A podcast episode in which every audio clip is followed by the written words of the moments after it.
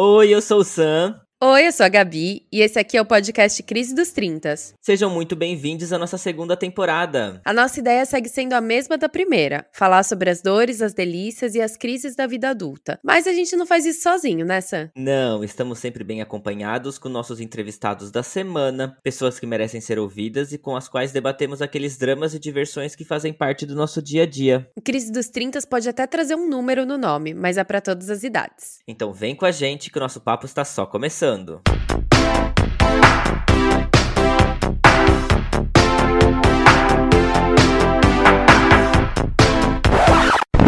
fine! Totally fine! I don't know why it's coming out all loud and squeaky, because really, I'm fine.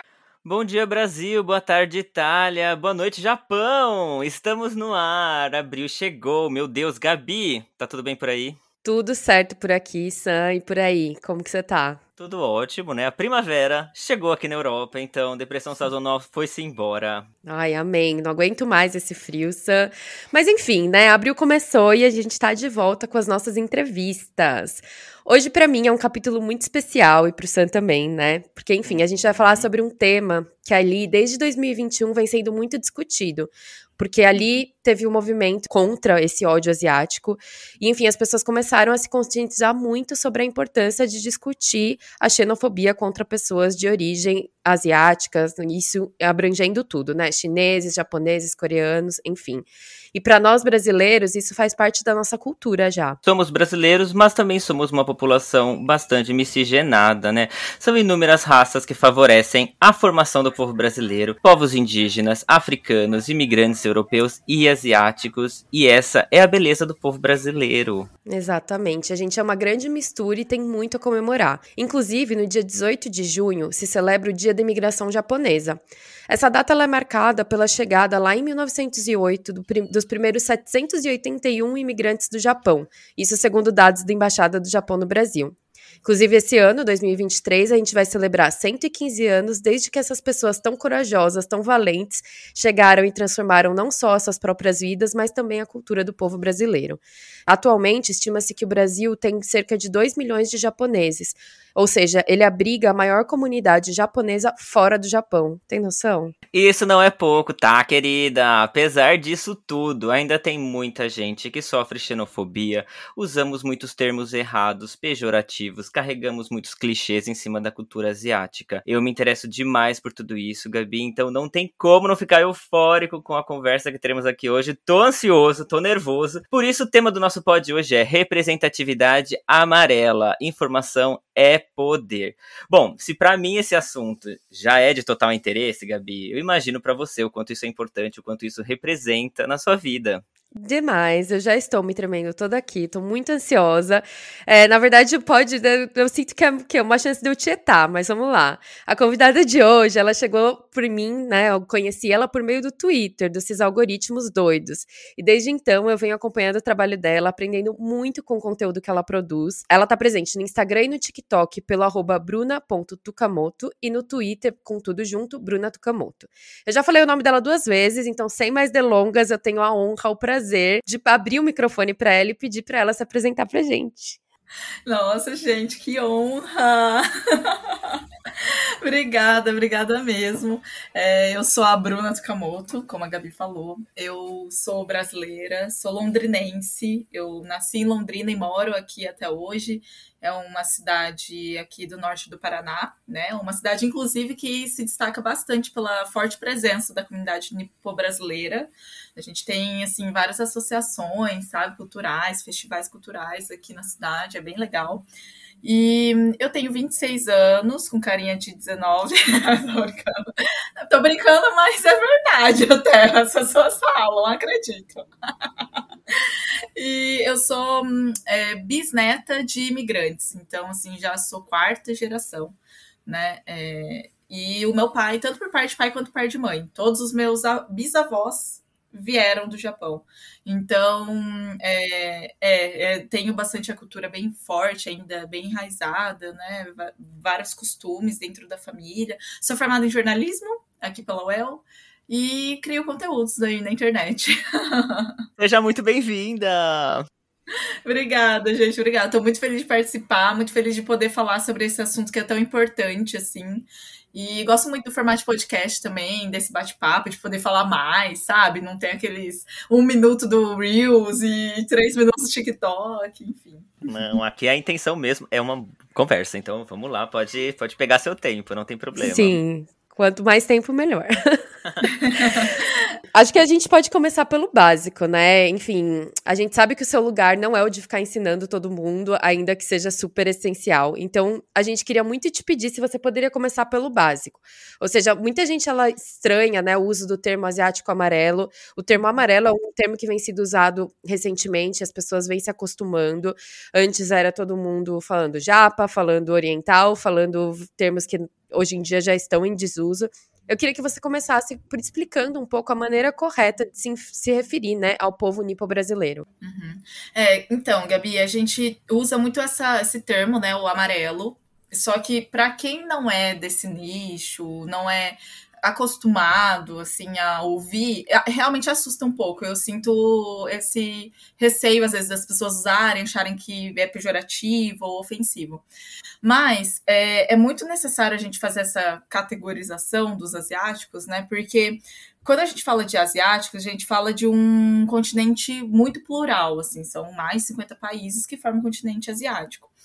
E assim, a gente não. É, tudo bem que no nosso no imaginário social, as pessoas automaticamente relacionam ao Japão, à China, mas se a gente for pegar realmente ali na teoria, né, no mapa, na geografia, a gente está falando também de Índia, né? A gente fala de Arábia, a gente fala de vários outros países que compõem o continente. Então, é, a gente faz essa diferenciação porque nem todo asiático é amarelo né? Então, quando a gente fala de asiáticos amarelos, a gente está falando mais do pessoal ali do leste asiático. E existem os asiáticos marrons, por exemplo, que têm ascendência indiana, por exemplo. E existem asiáticos brancos também. Então, essa diferenciação é muito importante para a gente poder é, nichar mais os assuntos, né? Falar mais sobre cada necessidade, as pautas são diferentes, enfim. Então, por isso que a gente usa. Eu costumo, falo bastante, né? uso bastante nas minhas redes sociais o termo amarelo, mas eu entendo que para o público que já está ali comigo, é super tranquilo, é super natural. Mas para quem vem de fora, às vezes, dependendo do ambiente que eu tô, por exemplo, eu já puxo só o asiático. Ou às vezes o asiático amarelo, sabe? Vou fazendo essa. essa hum, é, eu uso os termos diferentes, assim, de acordo com o ambiente que eu tô. Se eu sinto que vai ter mais um receio da pessoa que escuta. Mas o correto mesmo é a gente fazer essa diferenciação. Legal. Sim, nossa, muito legal. Quando você começou a criar conteúdo pela internet, eu comecei a profissionalizar um pouco mais assim, os meus conteúdos em 2019. Mas na época, gente, eu não falava sobre questão de raça, de etnia, até porque eu não tinha muito esse entendimento né? É, não tinha ainda passado por esse processo de construir minha identidade racial, de entender isso. Me via como branca ainda na época, coitada de mim. Eu era muito iludida. E aí, em 2020, por conta da pandemia, aqui no Brasil, né, a gente teve um lockdown com muitas aspas, mas eu fiquei em casa, fiquei de home office no trabalho, então eu tive mais tempo para estudar, para ler diferentes assuntos e para até é, ficar na internet mesmo, buscar algumas referências de maquiagem. E foi quando eu comecei a gostar. Na verdade, eu descobri que eu sei me maquiar até um pouco. e eu comecei a entender mais, assim, sobre as questões de nipobrasilidade, sabe? Escutei um podcast, foi por meio de um podcast que eu entendi que eu não era branca. É, era um podcast falar sobre racismo anti-asiático. E eu falei, meu Deus, tudo que me deixava desconfortável a vida inteira, que eu sempre escutei, realmente me, é para me deixar desconfortável mesmo. É legítimo, então, esse meu desconforto. E foi quando eu fui buscar mais informações sobre isso. E tem pouca, né, na internet ainda. E eu encontrei algumas referências, assim, a Ana Ricari, por exemplo, né, que é atriz, ela já falava bastante, levantava bastante essa bandeira, e eu falei, não, preciso entender. E aí foi em 2020 que eu comecei a produzir mesmo conteúdo voltado para isso, assim. Primeiro eu precisei de um tempo para entender, passar por esse processo de falar, não, realmente, então eu não sou branca. Plot twist da minha vida. E tomar coragem para falar disso também, porque eu fiquei com muito medo muito medo de começar a falar sobre esses assuntos, não ser bem aceita, sabe? Uhum. Sim. Você acha que esse medo vinha do quê? Vinha de toda essa onda que já estava acontecendo, especialmente ali na pandemia? Ou era uma questão mesmo, que nem a gente comenta, né? Da timidez, de você se expor de uma certa forma? Era questão de insegurança mesmo, porque eu acho que, olha, eu por 23, se eu não me engano, se eu não sou muito boa de matemática, mas enfim, por 23 anos, eu mesma deslegitimei todo o meu desconforto, achava que era mimimi eu ficar triste, de alguém me uhum. chamar de diapa. Imagina que agora, como que eu vou pra internet para falar disso. As pessoas vão me chamar de mimi, com certeza. E Sim. aconteceu, realmente. Mas eu tive uma boa aceitação, assim, no começo. Eu lembro até hoje, o primeiro conteúdo que eu postei sobre isso. Eu foi isso foi quebrando, sabe, me dando mais coragem, me lapidando um pouco assim para isso. Entendi. Como que era você? Não sei se era uma coisa que você debatia com a sua família, como você se sentia, né, de você se sentir branca e não se sentir uma asiática. Como que foi para você essa questão? Então, em casa, a gente falou, a gente sempre falou muito pouco sobre isso, Gabi, muito pouco mesmo, assim. A gente sabia que a gente, né, tem ascendência japonesa, óbvio. A gente fala bastante sobre costumes, sobre a questão da cultura, até sobre o Japão mesmo, porque os meus pais moraram no Japão lá na década de 90, né, por seis anos. E antes de eu nascer. Isso tinha, a gente é muito vivo, assim, dentro de casa, em conversas, mas a questão de raça mesmo, a gente não, não falava. Eu lembro que eu, eu marcava, sabe naqueles questionários, tipo, ah, eu sou amarelo. Porque eu escutava que asiático é amarelo, ponto. Era isso. Mas eu não entendia o que estava por trás. E aí, quando a gente ia conversar entre amigos, às vezes até sobre questão do racismo, por exemplo, era ser muito voltado para a população preta. Então eu, falo, eu me colocava lugar de branca, porque realmente eu tenho privilégios em relação à população preta, né? Mas, assim, é, eu, eu lembro, assim, uma das primeiras vezes que me trataram como não branca, que falaram para mim, tipo, você não é branca, tipo, só que só tem pessoas não brancas, que eu tava com duas pessoas negras tal, e ele virou pra mim, ai, aqui só tem pessoas não brancas, amei. Aí eu falei, será que eu não sou branca, então? Tipo, o que, que isso significa? E era uma pessoa próxima, era meu cunhado da época, era irmão do meu ex. E aí eu fiquei, nossa, e ele sempre foi muito envolvido com temas raciais, assim, sabe? Só que eu deixei passar, eu acho que eu não estava pronta, talvez, para entender isso na época. Eu falei assim, ah, sei lá o que ele tá falando, mas também não quero entender. Entendi. É importante, é importante esse entendimento racial, né? Super. Eu tenho uma prima que passou alguma coisa parecida, enfim, eu sou uma pessoa branca, minha prima também é branca. Nos Estados Unidos, os brasileiros são considerados latinos, eles não entram como brancos, né? E aí ela teve esse choque, ela falou, como assim? Eu não sou branca? Não. E a pessoa falou, não, você é latina. E ela ficou nesse. Então, assim, é muito importante esse entendimento racial, né? Para todo mundo, enfim, saiba, na verdade, o pertencimento ali, né? E aí, enfim, passar a estudar e passar a perceber que, na verdade, coisas que você, você sentia ali de desconforto não vem só de você. Exato. E assim, o que você falou, Samuel, é bem importante também a gente considerar, porque a questão de raça, ela e da nossa leitura social, ela muda de, muito de acordo com o contexto da sociedade, né? Então, aqui no Brasil, igual você falou, sua prima é branca, mas saiu daqui é outro contexto, e aí ela já não é mais lida como branca, né?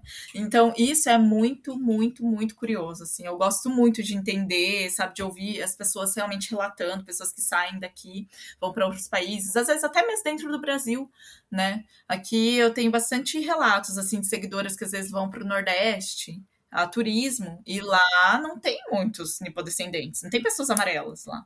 Então gera toda uma curiosidade, sabe? O tratamento é diferente. Enfim, então é, é bem interessante, assim. E, e é importante a gente estudar o contexto que a gente está mesmo. É verdade. Aqui é muito incomum, né? Essa mistura que tem no Brasil. Sempre falam que ou eu sou mexicana ou eu sou filipina. Nunca falam de eu ser brasileira. É muito é. A minha leitura social no México foi bem semelhante à sua, Gabi. O pessoal achou que eu era filipina, que eu fui para Cancún, em Cidade do México, ano hum. passado. E em Cancún, eles recebem muitos turistas, né? Muitos. Mas você não vê pessoas amarelas. Eu lembro, assim, de ter visto um grupinho. É uma família. Na, uhum. em uma semana que eu fiquei, sabe? E ah, todos os dias eu era abordada, ou por vendedor de, da loja, ou por guia que tava ali fazendo passeio com a gente, perguntava: Você é da onde? Aí eu, do Brasil. Aí eles, não, você não é brasileira, você é coreana. Eu falei, não, eu sou brasileira.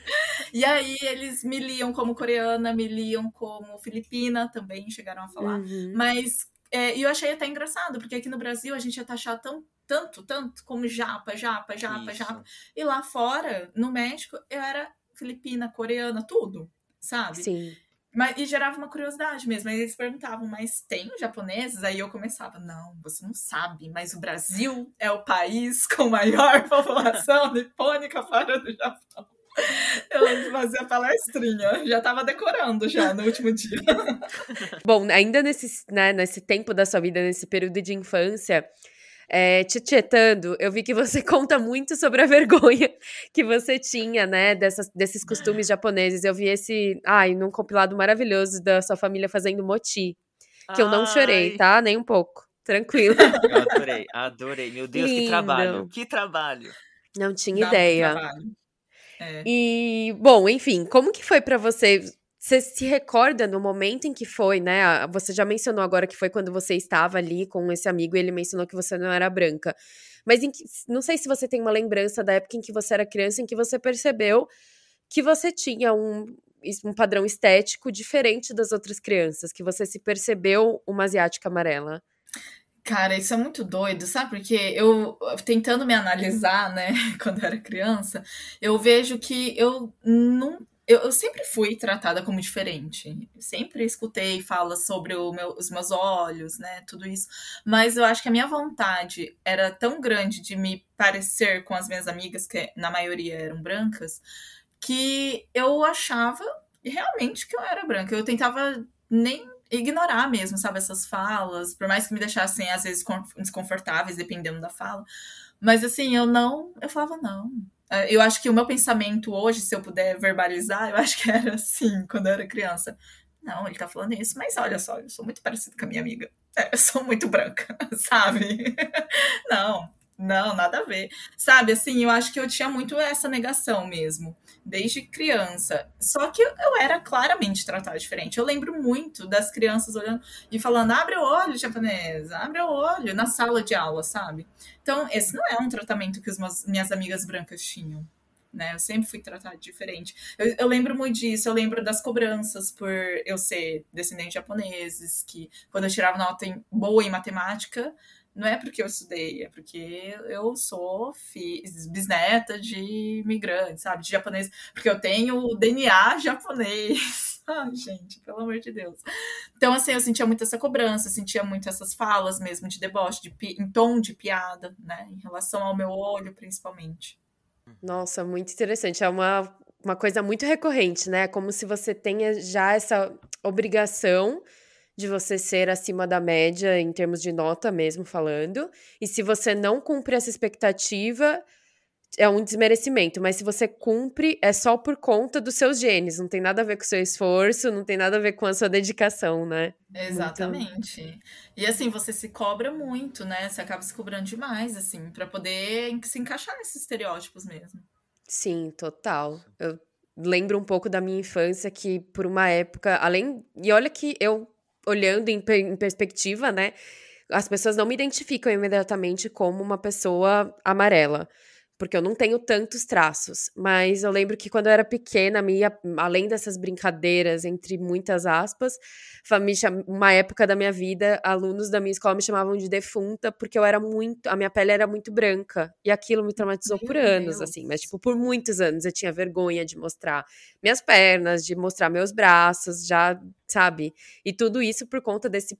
De estar um pouco, né? Um pouco não, muito fora do padrão, enfim.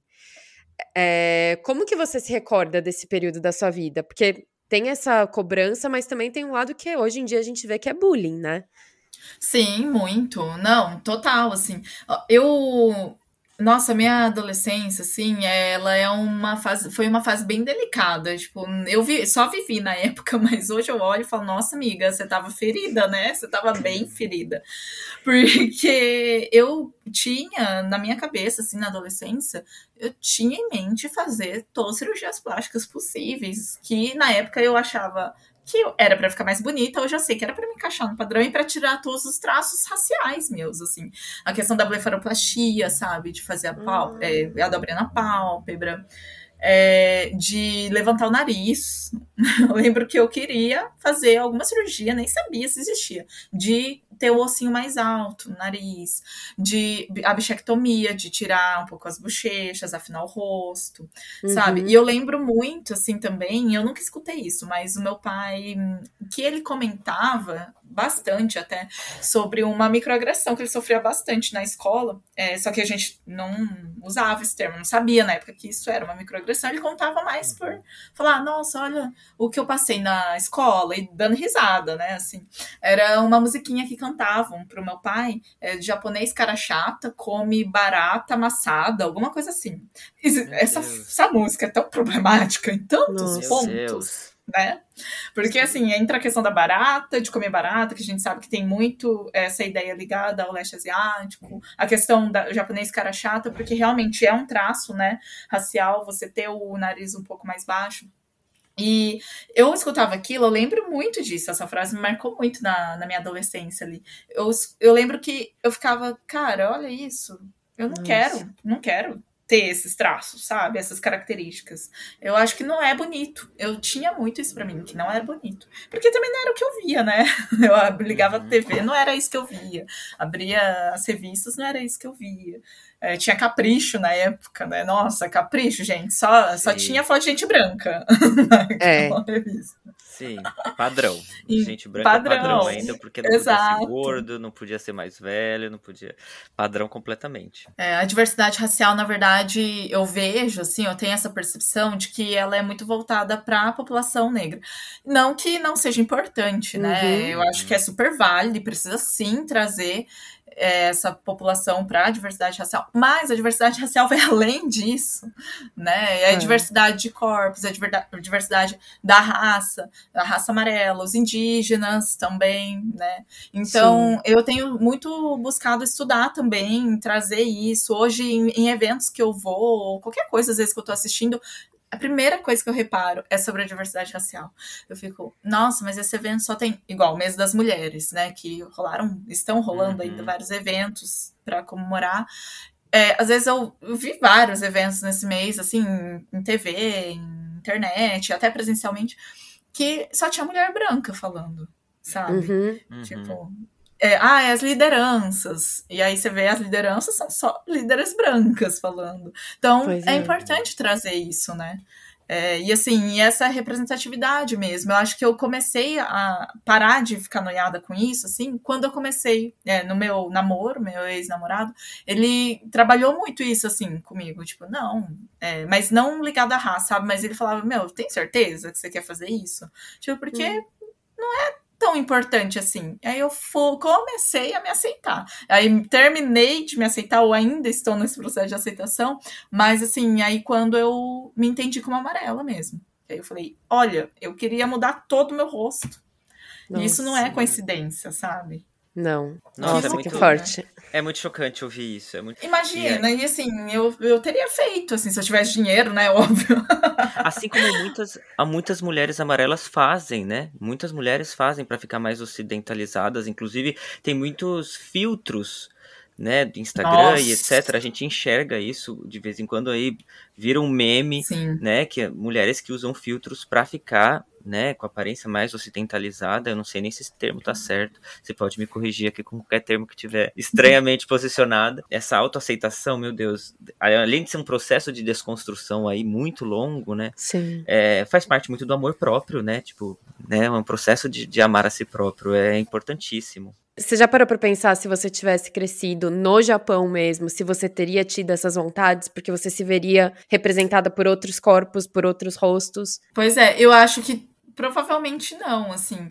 É, a gente sabe que existe um padrão, é que a gente tá falando de contexto do Brasil, né? Mas a gente segue muito um padrão europeu de beleza, né? E todas as mulheres passam por isso. Eu sei que todas as mulheres são pressionadas, né, para se encaixar nesse padrão. Só que a gente fala de é, mulheres racializadas, aí entram outras nuances, né? Que são os traços realmente raciais e tudo mais. E assim, é, entram, na verdade, detalhes, enfim, outras nuances mesmo, outras, outras. Pega em outros lugares, sabe? Não é só no, no, no, peso, né? É em traços raciais mesmo, traços étnicos, né? Você acha que é possível educar uma população, Bruna, para que todos entendam que pessoas amarelas não são todas iguais? Nossa, esse é um estereótipo difícil de ser é, desconstruído, assim, viu? Porque eu escutava muito isso também. Agora o que você falou me veio.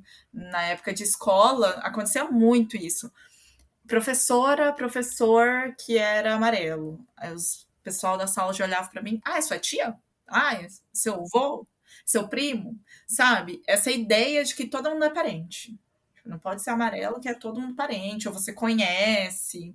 É, isso sempre me incomodou também, porque, gente, eu não via sentido. E porque realmente não tem sentido. Né? Eu acho que existem vários problemas e o maior deles é que a gente acaba apagando realmente as individualidades de cada um Coloca todo mundo no mesmo saco fala, gente, vocês são todos iguais. Mas, se você analisar mesmo toda a população amarela, cara, existem traços diferentes entre nós. Assim como a população branca, entende?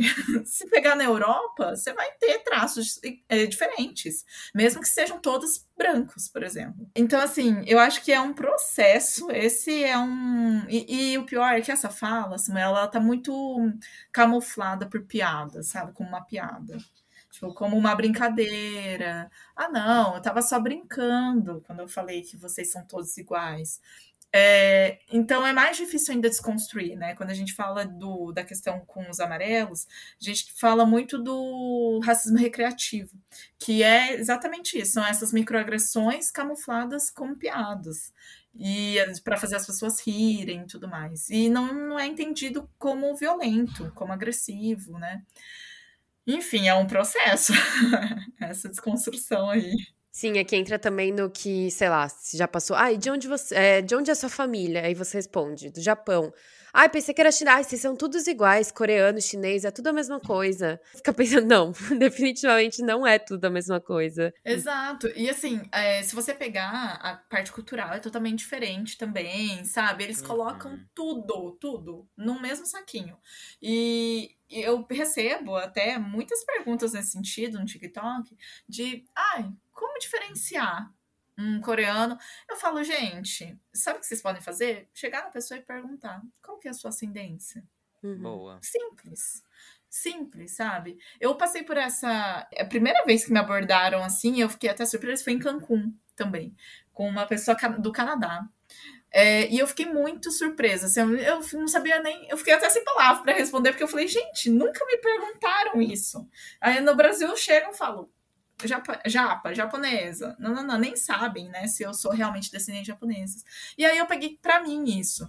Eu comecei a usar muito esse tipo de pergunta. Então, às vezes, eu tô com uma pessoa que eu acho que tem ascendência japonesa, eu pergunto, ah, você é descendente de japoneses? Sabe? Não aquela pergunta esdrúxula, de forma, às vezes, até meio agressiva. Às vezes as pessoas não, nem perguntam, né? Na verdade, na maioria das vezes as pessoas não perguntam. Então, acho que é, é, são essas mudanças de comportamento que a gente precisa ter, sabe? Para começar realmente a mudar. Enfim, de uma maneira mais respeitosa mesmo. Queria te fazer uma pergunta de um vídeo também que você fez falando sobre a diferença entre atração e fetiche. É uma coisa que eu fui refletir também faz pouco tempo, não vou mentir. O seu vídeo ele validou questionamentos que eu já tinha, de coisas que eu já tinha lido antes, sobre esse elogio, entre aspas, de sempre sonhei ficar com uma japonesa, ou nossa, adoro esse seu jeito japonesa de ser. É sempre uma, uma sexualização absurda e umas coisas do tipo, ah, eu noto que você tem, né, que você é asiática, você é tão submissa, coisas horríveis e asquerosas que eu já ouvi na minha vida, infelizmente de pessoas também que eu tava, né, apaixonada e você e no momento eu ouvi isso eu não vi um problema, eu vi um elogio de tipo, ai, que legal, né, que eu tenho esses traços e que me veem dessa maneira eu queria te fazer uma pergunta de como que você vê essa relação da fetichização da mulher asiática em contrapartida da estereotipização do homem asiático, que sofrem muito, né? É, desmasculizam, desvalorizam eles e uhum. nunca são atrelados a um, estereótipo, a um estereótipo de um homem bonito. Nossa, é muito isso. E a gente tem visto muito isso, principalmente hoje, com o boom do K-pop. É K-pop, doramas, né? Inclusive, eu falei um pouco sobre isso numa palestra no passado. Então, tá bem. É, eu fui pesquisar bastante, conversei bastante com alguns amigos também amarelos, né, para ver as vivências deles. E assim, é, o que eu percebo muito é que tanto a sexualização da mulher amarela quanto esses estereótipos que cercam os homens amarelos, essa desmasculinização né, do homem amarelo, ele está tudo muito ligado à, à representação dessas pessoas, das pessoas amarelas na mídia. Né? A mulher, por exemplo, ela está muito ligada à questão da pornografia. A gente tem um grande problema da pornografia, da forma como eles representam a mulher amarela nesse meio, assim, como realmente infantil, como submissa, como um, um objeto sexual mesmo, né? E os homens, é, eu vejo assim que a gente tá com o K-pop um boom mundial, né? E existe e os doramas também, né? Esses filmes coreanos, japoneses que tratam muito o homem amarelo como romântico, como dócil, como fofo. E isso acaba impactando mesmo nos estereótipos que a galera tem sobre os amarelos, né? Esses dias atrás até eu fui impactada com um vídeo no TikTok de uma menina falando assim: ah, motivos para você não namorar um coreano. Alguma coisa nesse sentido. Falando que eles não são fofos como os doramas mostram, porque eles não são assim. E, tipo, claro que não é. Não é todo mundo que é daquele jeito.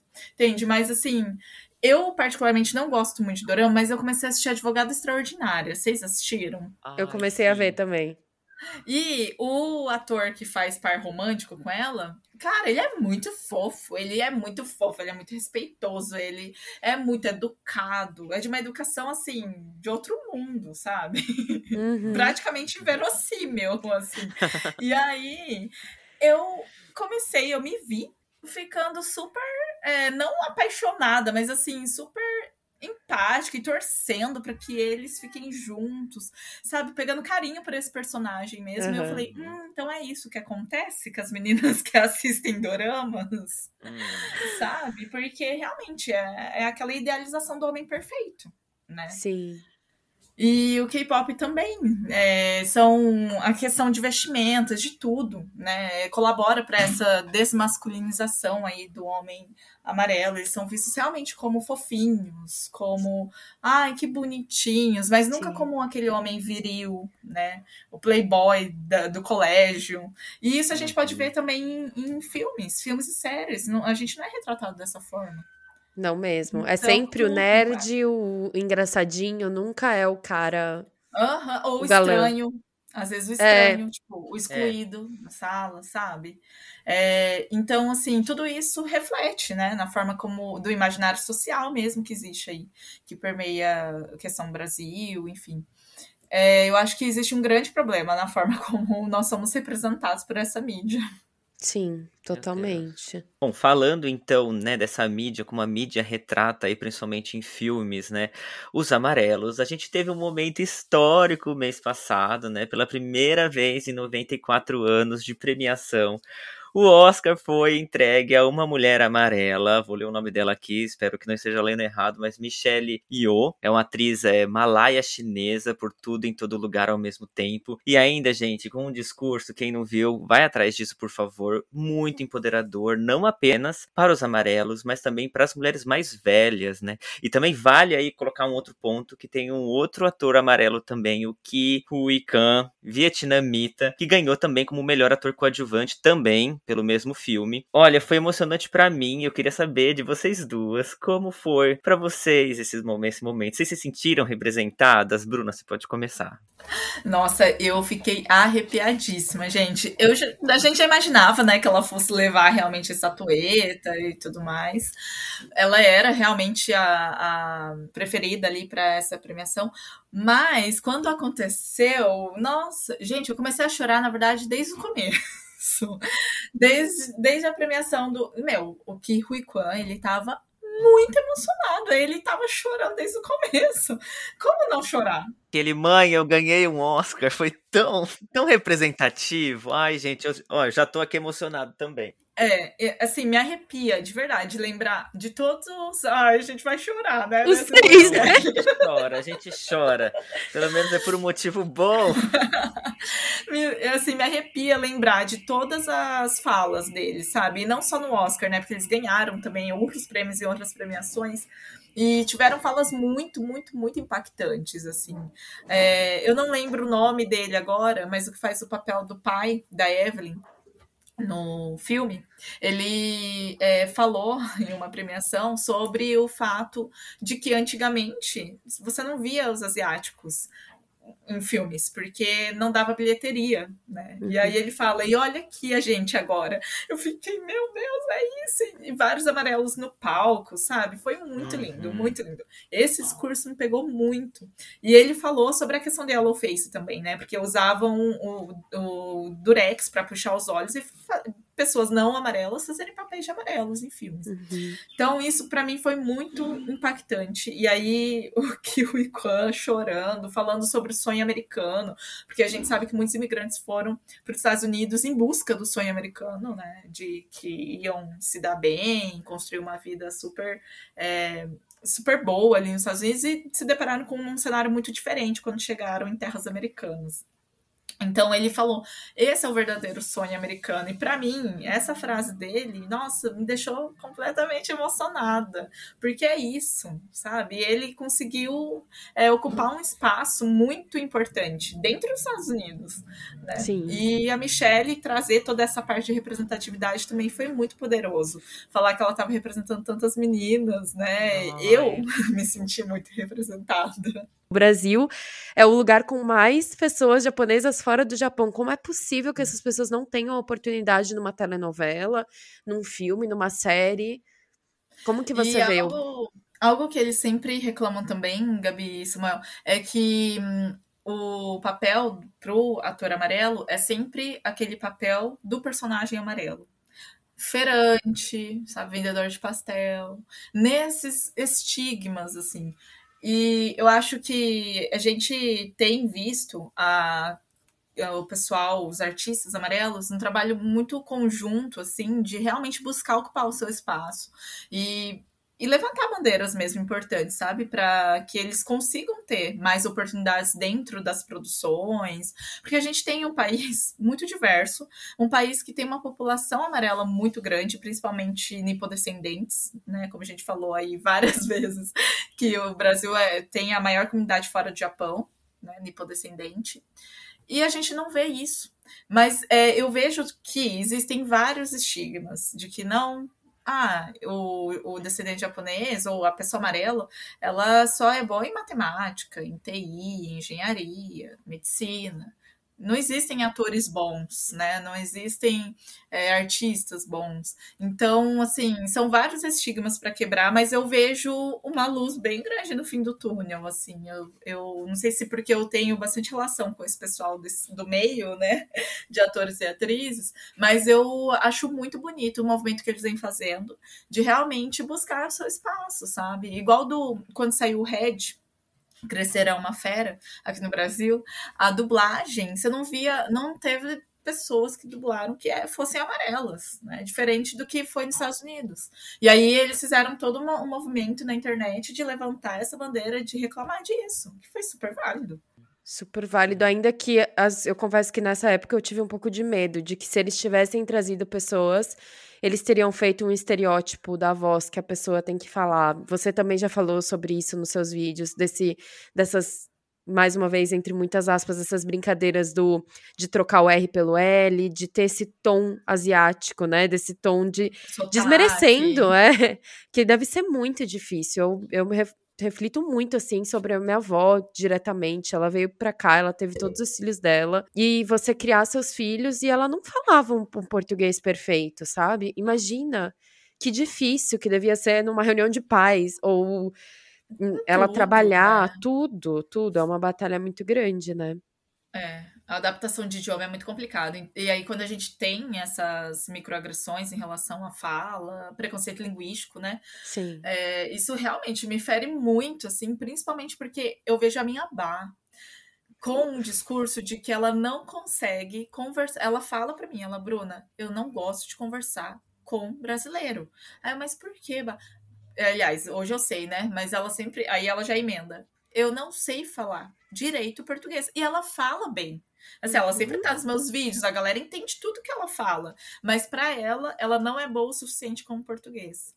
Então ela prefere falar o japonês, né? Mas assim, isso com certeza vem de muita coisa que ela já deve ter escutado. Sim. Com certeza. Sim. Vem de deboche, sabe? De violências mesmo que ela já passou. Eu queria perguntar para você um pouco sobre seus vídeos de maquiagem, que você faz tutoriais, que você fala sobre, né, a maquiagem especial de todos os estilos e que serve também para todo mundo.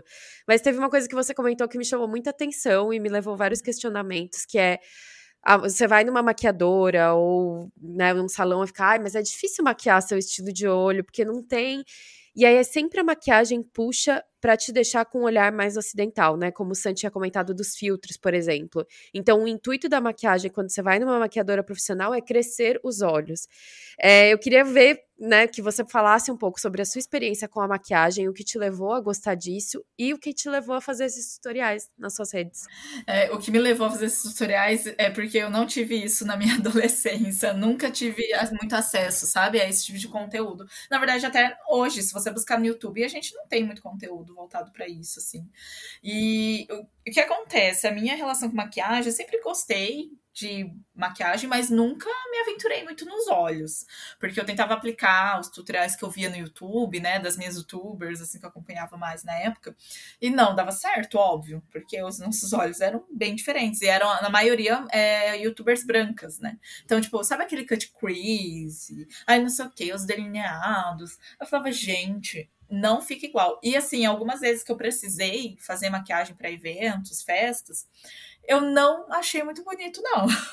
quando, quando me maquiaram, sabe? Assim, é porque o que eu acho que rolava muito é justamente essa tentar aplicar me as mesmas técnicas para uma pessoa branca em mim. Não vai dar certo. Não vai ficar legal.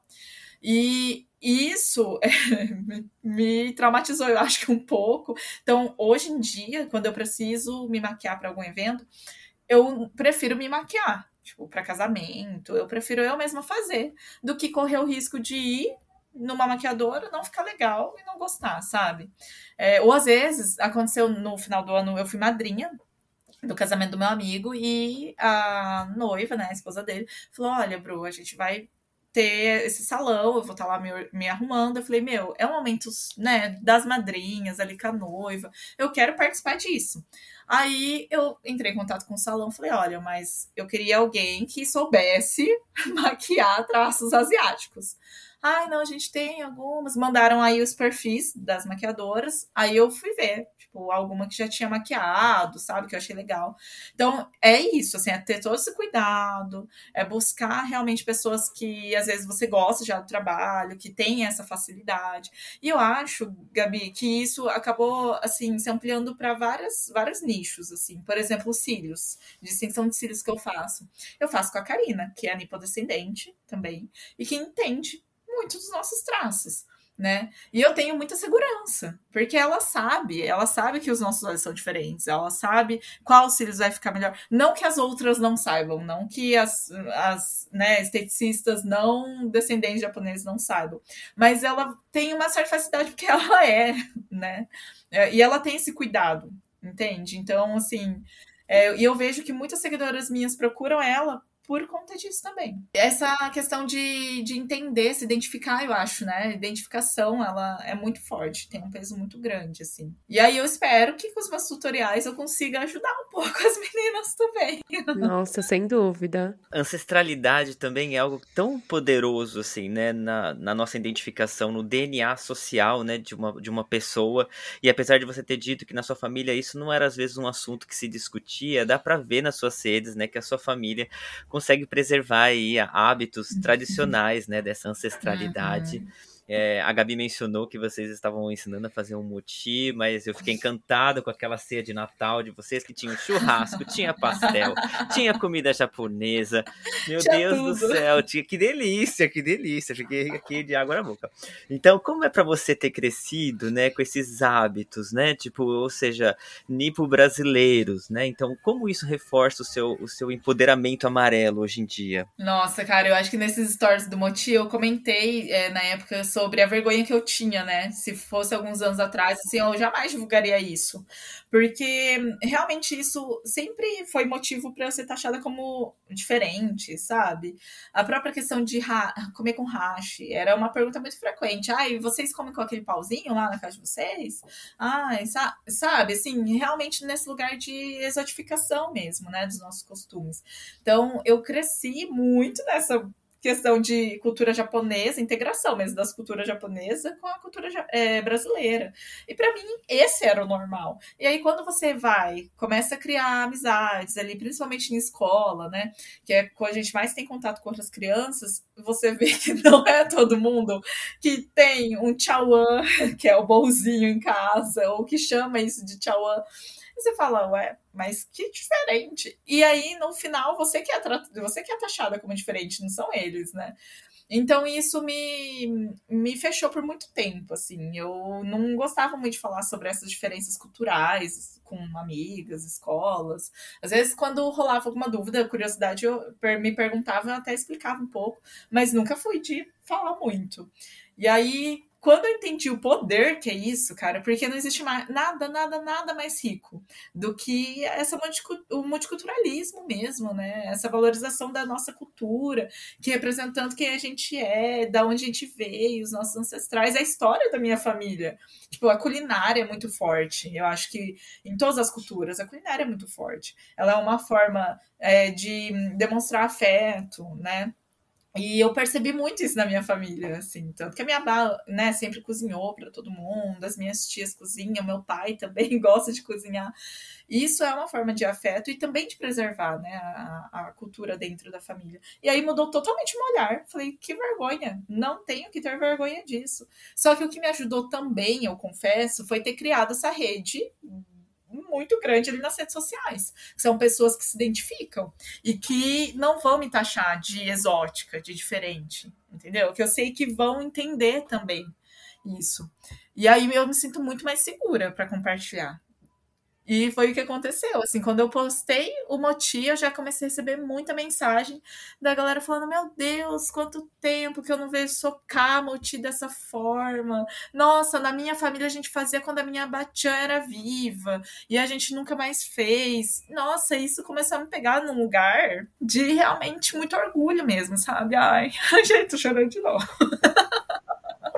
É Não, é motivo é de se orgulhar mesmo, de verdade. E como que foi para sua família esse processo? Assim, eles acompanham você nas redes? Como que isso refletiu para eles ver o seu o seu apaixonamento pela sua, pela sua própria história e pela história deles. Que eles então, participam minha... muito das suas redes. Ai, gente. Eles participam muito. É muito gostoso isso. Pois é, a minha Bá não tem noção nenhuma do que acontece. Ela, ela sabe só... que ela é tão engraçada respondendo as coisas. Ela não sabe, ela não sabe. Gente, ela acha que é mentira quando eu leio mensagens do pessoal falando, sabe, mandando mensagem para ela. Ela acha que é mentira, ela acha que eu invento. e ela não tem noção.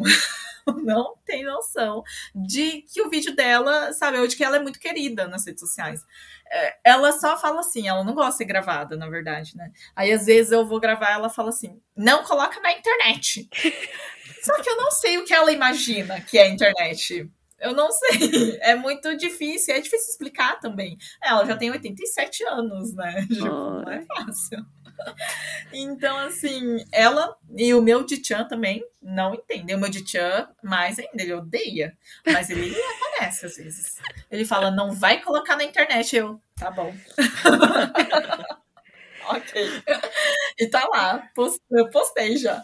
Mas assim, o meu pai e a minha mãe, eles já têm mais noção, né? Os meus tios, meus primos. O que eu percebi muito foi uma união aqui em casa, por exemplo, quando a gente começou a gravar Casinhando, que é o quadro de receitas, né, com meu pai e com meu irmão, a gente se uniu muito, muito mais próximo, sabe? Entrosamento. E isso se reflete também para quem assiste, o pessoal percebe muito, né? É um uhum. feedback que eu recebo bastante. Uhum. E eu acho que de buscar a história da família, assim, foi é realmente talvez até de incentivar que os meus primos, principalmente, ali também se interessem, sabe? Uhum. Eu percebi muito isso, assim, de uma forma de resgate mesmo da nossa história. Tem uma prima de segundo grau, se eu não me engano, que o Dichan dela er, era irmão da minha Bá. As contas, né? e, a, e ele já é falecido. E toda vez que eu posto da minha. Eu comentando, conversando com a minha Bá, perguntando sobre o passado dela, sobre a época de lavoura, de café, infância. Essa prima vem e comenta: Nossa, Bru, o meu Ditian com certeza saberia tudo sobre essa época. Tipo, eu sinto muito por não ter conversado muito com eles sobre isso. Uhum. E ele sabia mesmo, porque a minha Bá sempre fala: Não, que o Toshikatsu tio saberia te falar tudo que você não tá me perguntando. Eu não lembro. Nossa. Então, assim, eu acho que é realmente, sabe? Para mim, eu acho que, claro, eu faço mais por mim do que por qualquer outra coisa.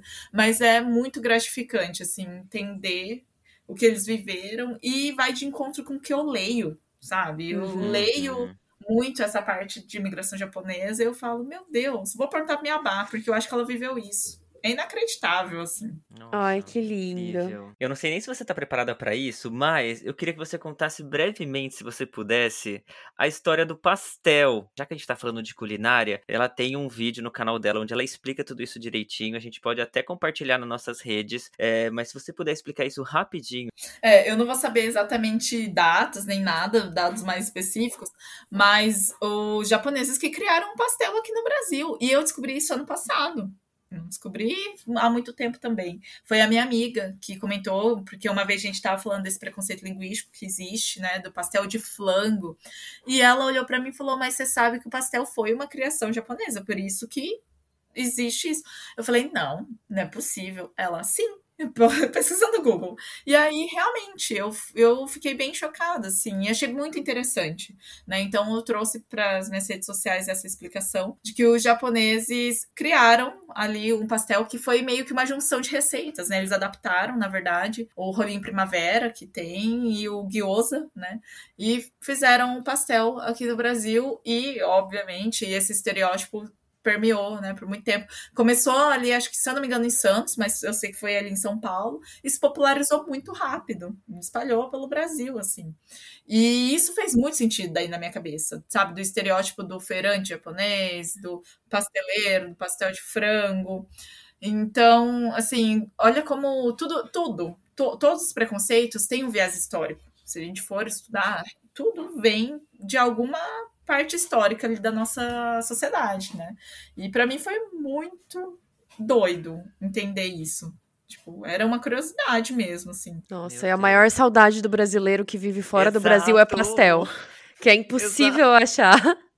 Jura? Ainda bem, Sim. ainda bem que inventaram o pastel. Quando a gente fala que o melhor do Brasil é essa miscigenação, é, é isso, gente. Meu Deus do céu, eu amo Meu. pastel e, e, a gente não encontra aqui fora. Não, é muito difícil. Gente, Só em loja brasileira, congelado, mas não fica a mesma coisa. Não. E digo como uma batalha pessoal, assim, de achar uma receita que eu consiga fazer. Quando eu, a última Dois. vez que eu fui pro Brasil, eu trouxe congelado na mala pra eu poder fazer aqui. A louca. Sim, Aí vem a polícia atrás. Mas é desesperador, assim, porque não acha e é a coisa mais gostosa do mundo. Presa naquele, naquele não foi... do aeroporto, porque Nossa.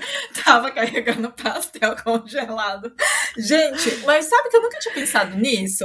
Por isso que para mim eu fiquei muito chocada com essa informação de que pastel é uma criação brasileira e dos japoneses, né? Dos descendentes de japoneses. Sim. Porque eu achava, sei lá, eu achava que existia pastel fora daqui. Nunca pensei não. que não. E pior, pastel aqui é bolo. pastel em espanhol é bolo. é terrível. Ai, que horror. Não, não dá, né? Não. Mas nem massa de pastel? Não. Nada. Aqui o mais nada. perto é empanada, mas não é a mesma coisa. É, é realmente a empanada argentina, né? Aí se você fecha o olho, mentaliza, você consegue achar que você tá comendo pastel. Mas é muito, muito difícil. E é uma realidade que quando eu vou pro Brasil eu trago. Minha mãe, Sim. você vai embarcar que dia? Quarta-feira, vou descobrir onde tem uma feira. E aí a gente vai buscar o pastel pra vir o mais fresco possível, de verdade, Bruna. e a Meu gente Deus. traz, e aí a gente faz aqui. Não sai a mesma coisa, claro que tem uma técnica pra fritar, né? Enfim, um saudosismo brasileiro também. É, então, realmente, quando eu tô no Brasil, assim, onde tem as feiras mais próximas, porque o pastel de feira ainda tem aquele gostinho ainda mais, assim, especial pra mim. E aí ficar sabendo disso também, no- no- pelos seus stories, é, pelas suas publicações, eu fiquei muito chocado. Falei, meu Deus, que legal, que, que maravilhoso isso. E, Vocês E aí- também não sabiam. Não, não, não, não sabia. sabia. Fiquei Mas, mais apaixonada ainda. Foi Ai, genial, né? Quem inventou Sim. essa receita. Oi, meu Deus Sim. do céu, um Simples, viva essa né? pessoa maravilhosa. Eu queria saber se usaram cachaça na massa, porque todo vídeo que eu vejo tentando criar um pastel que eu vá conseguir fazer, falam, ah, porque tem o segredo é a cachaça na massa. E eu tenho minhas dúvidas se no começo aí. Sério? É, não sei. Não sei se é verdade, porque eu nunca, Fica nunca nem me atrevi. É. É. Se alguém puder responder, pode comentar lá no nosso pod, eu vou agradecer. É, bom, antes da gente ir para a pergunta final, eu só queria fazer um apanhado. A gente falou um pouco sobre tudo que você foi aprendendo, sobre as cobranças, mas eu queria saber se você, pessoalmente, tem alguma coisa que você gostaria de, agora nesse seu processo de autoconhecimento, se tem algo que você gostaria muito de aprender ou de realizar, não sei. Você mencionou que sua família chegou a morar no Japão, se você tem essas vontades. Nossa, me arrepia pensar na possibilidade de conhecer o Japão. Só que, assim, isso desde criança, gente. Eu acho que porque os meus pais foram, né? E eu tenho, a gente tem muitas fotos aqui deles no Japão. Eles foram para trabalhar mesmo nas fábricas. Ah, Ficaram seis anos e voltaram porque minha mãe estava grávida de mim. Então eu fui o motivo. Aquelas. Mas é basicamente isso. Porque, assim, é muito diferente você ter um filho lá e eles queriam ter o É. apoio da família aqui, né? Enfim, super compreensível. E eu cresci ouvindo os meus pais falando de como era o Japão. Eu acho que foi de uma maneira meio idealizada. Quando eu cresci, eu entendi que não foi. tu- Nem tudo foram flores, na verdade, nem a Uhum. maioria. Porque realmente era um trabalho bem puxado, a questão de É. adaptação. Meu pai fala que foi muito difícil. Mas é, eu não, eu acho que eu não iria para trabalhar, assim, pelo menos hoje não é a minha vontade. Eu sempre quis ir para conhecer o Japão. Só que eram os pontos turísticos que eu tinha na cabeça, né? Tipo a Disney. Meus pais têm fotos na Disney lá do Japão. E eu falava, eu quero conhecer a Disney do Japão. Não Aham. quero Disney dos Estados Unidos, eu quero a Disney do Japão. Até hoje eu tenho um pouco forte isso. Mas depois de começar a entrar nesse processo, de entender minha identidade racial, da minha etnia, nossa, isso assim cresceu muito dentro de mim, esse desejo de ir para o Japão. Mas hoje eu tenho uma vontade de tentar me reconectar com a minha família lá. Sabe, assim, de não encontrar pessoas, porque eu acho que nem tem mais, mas de ir para cidades onde os meus bisavós nasceram Uhum. ou moraram, de conhecer, sabe, esses lugares, assim. Então eu não focaria só em pontos turísticos, eu queria mesmo conhecer essa parte que me liga ao Japão. sim. E nossa, eu fico arrepiada assim de pensar nessa possibilidade. Eu espero um dia conseguir ir Vai. para realizar Ah, esse sim. sonho. Assim. Eu tive esse sonho realizado, visitei as cidades da minha família na Itália, no caso, e, e é um, um momento muito especial, assim. Pode parecer ali uma coisa meio doida, mas você sente o sangue ali de uma maneira diferente. Você fala, meu Deus, parece que, que isso daqui me parece um pouco familiar.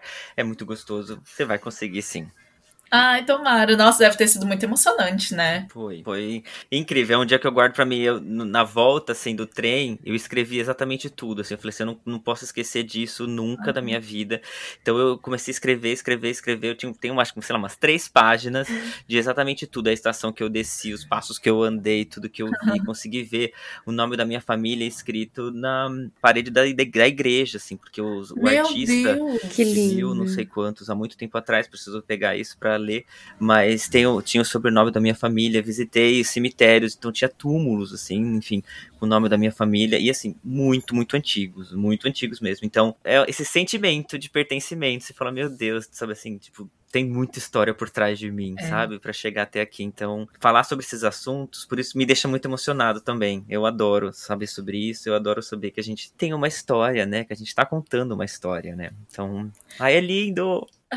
é muito emocionante, né? Nossa, gente, que legal. Eu espero, assim, até que os ouvintes é, sejam incentivados a realmente resgatar isso, porque a gente está falando aqui desse nicho nipo brasileiro, mas todo mundo tem histórias dentro da família. Sim. Né? Uhum, de como sim. seus antepassados vieram, qual que é a sua ascendência. Tem gente que não sabe qual é a sua ascendência. Exato. É. Eu muito chocada. É, claro, pela mistura, né, aqui do Brasil, mas Tá, mas quem que era sua avó? De, filhas de quem, Sim. sabe? É tão, é tão legal e eu acho que a gente precisa valorizar muito isso mesmo. Gente, olha, eu não vou conseguir acabar esse pod hoje, mas a gente vai fazer a nossa última pergunta, né, Sam? Eu não tô preparada, espero que vocês estejam. Zero preparado, eu tô, zero preparado. Esse momento sempre nos pega aqui de surpresa. Mas sim, a gente tem que caminhar para a última pergunta, que é a nossa perguntinha clássica, Bruna. Todos os nossos convidados passam por ela. Aquela pergunta perguntinha que nos faz olhar aí para trás e dar valor para quem somos hoje. Então, logo depois da vinhetinha, a gente vai querer saber qual conselho a Bruna daria para Bruna lá do passado.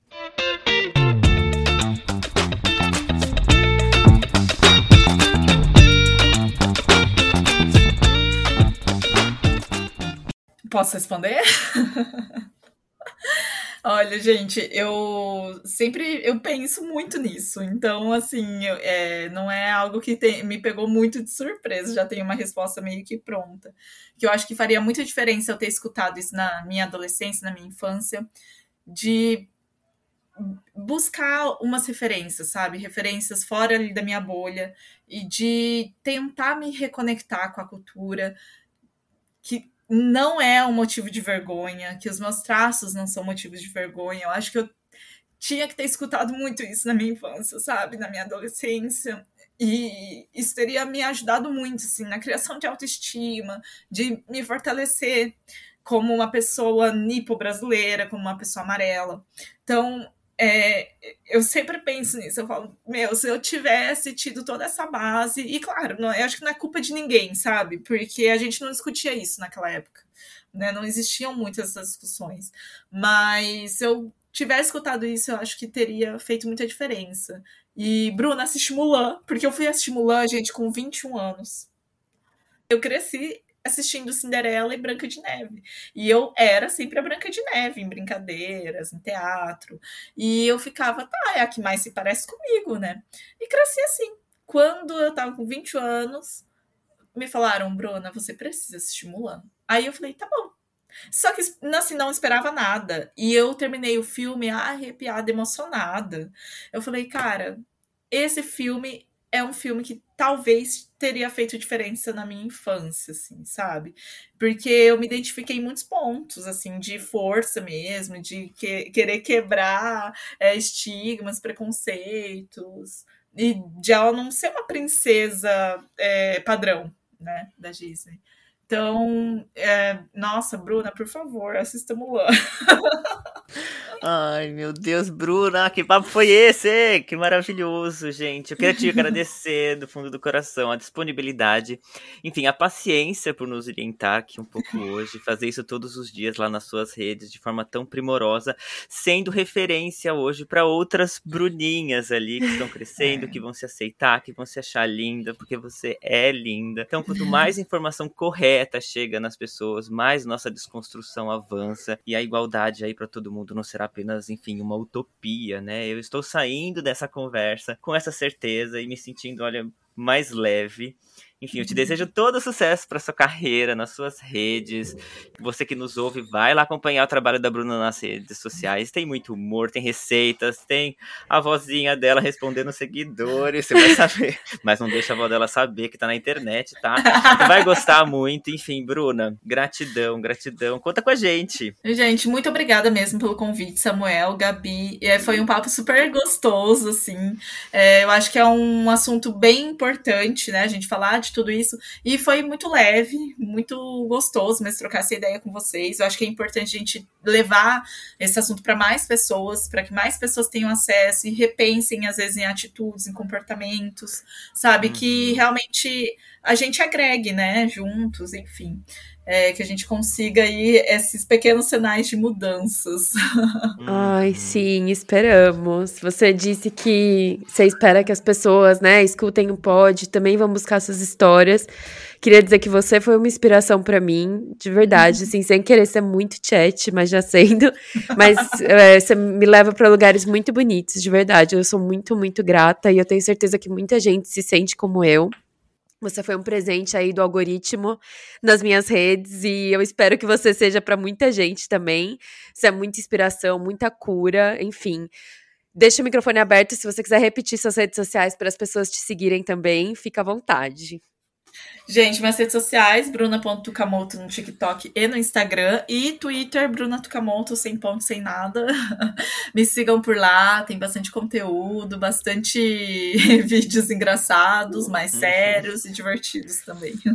Sim, a gente vai estar tá colocando também tudo lá no nosso Instagram, então vai lá que a gente vai estar tá divulgando as redes da Bruna. E se você gosta também do nosso conteúdo, você pode nos ajudar a fazer essa temporada e outras futuras, nos apoiando lá no Apoia-se. Você acessa apoia-se barra podcast Crise dos 30S. E a partir de 5 reais você já pode apoiar a publicação dos nossos episódios. Além do mais, uma parte do que arrecadarmos vai para CUFA, Central Única das Favelas, que é uma maneira da gente fazer a diferença na nossa vida e na vida dos outros também, tá? Diferença essa que sempre foi uma intenção minha e da Gabi e desse podcast que é totalmente amador, mas que fazemos com tanto carinho e dedicação. Sim, outra forma de apoiar o conteúdo é exatamente o que a gente estava falando até agora, de seguir, seguir a Bruna nas redes sociais. Se puderem seguir a gente também, nosso arroba é o podcast underline crise dos 30. Dá um like, faz um comentário, tudo isso ajuda muito para que não só a gente, a Bruna também alcance mais pessoas, possa levar informação, possa levar um conteúdo positivo e transformador, né, Sam? Exato. A gente se ouve a semana que vem. Beijo, Sim. tchau. Tchau, pessoal. Obrigada.